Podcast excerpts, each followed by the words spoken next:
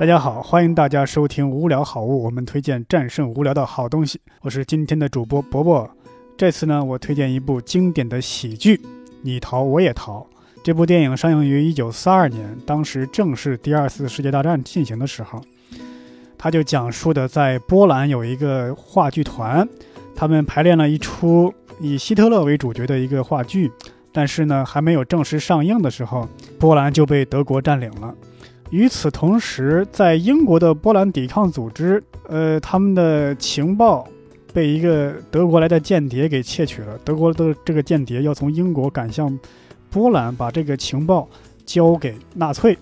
而英国的一个士兵，波兰士兵，从英国飞到了波兰，要跟当地的一些组织联系，最好是挫败他们这个间谍和纳粹的阴谋，就跟这个话剧团接头了。话剧团干脆将计就计，他们本来排了一出希特勒的当主角的话剧，就是冒充纳粹组织跟间谍接头来套取他这个情报，另外冒充这个间谍来跟真正的纳粹接头来打消纳粹的疑虑。这是他们的一个计划，当然了，这个计划不可能这么顺利的进行，所以他们一开始被别人揭穿了，然后又怎么圆的？被别人逮捕了，又是怎么来这个这个通过自己的这个策略来解救自己同伴的？呃，这个故事编得非常的精巧，非常的有趣，是一个非常规整的一个喜剧电影，有一些比较有趣的经典的段落，比方说那个希特勒，别人看到他之后都说。希特勒万岁啊！希特勒万岁！他自己一上来说：“我自己万岁。”这个电影的导演可以给大家提一提，他是叫刘别谦，听着呢很像中国人的名字，但实际上他是一个德裔美籍的犹太人。当时中国人翻译外国人名字的时候，特别喜欢把它翻译的跟中国人名字特别像，比方说卓别林呐、王尔德呀、达尔文呐、沈从文不是，沈从文不是。这部电影还可以跟另外一部经典电影对比，就是同样是反映反纳粹题材的1941年上映的一部电影，就是卓别林的这个《大独裁者》。这两部电影呢，都是遭遇了不一样的命运，因为卓别林这个《大独裁者》是一九三七年开始筹备，然后一九四一年上映。筹备期间呢，因为当时德国跟美国还没有彻底撕破脸，很多人担心这个电影能不能审查通过，但是德国。正好在电影拍摄的期间跟这个英国宣战了，呃，所以这部电影就后来非常顺利的上映了，而且这个播出之后非常受好评。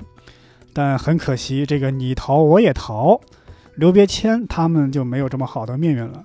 他上映的时候是一九四二年，这个纳粹当时屠杀犹太人，搞这个集中营，这个消息已经传遍了全世界。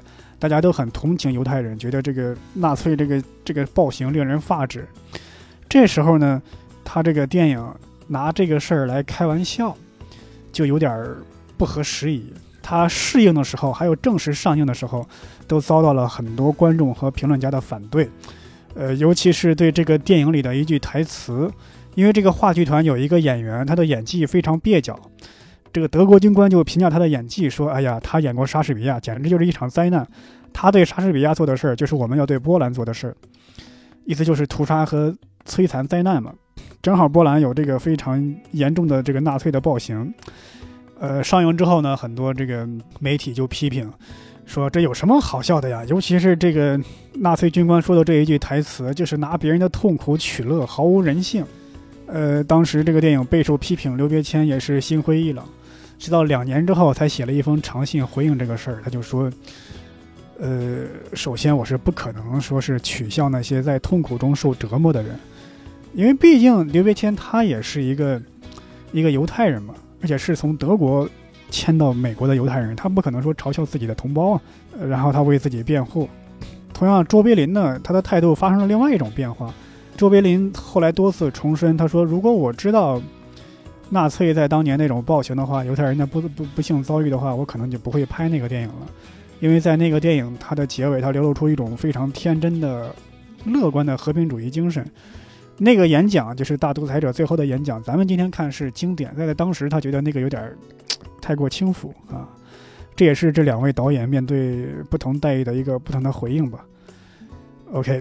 呃，今天就说到这里。如果各位喜欢我们的节目呢，请转发分享给更多的人。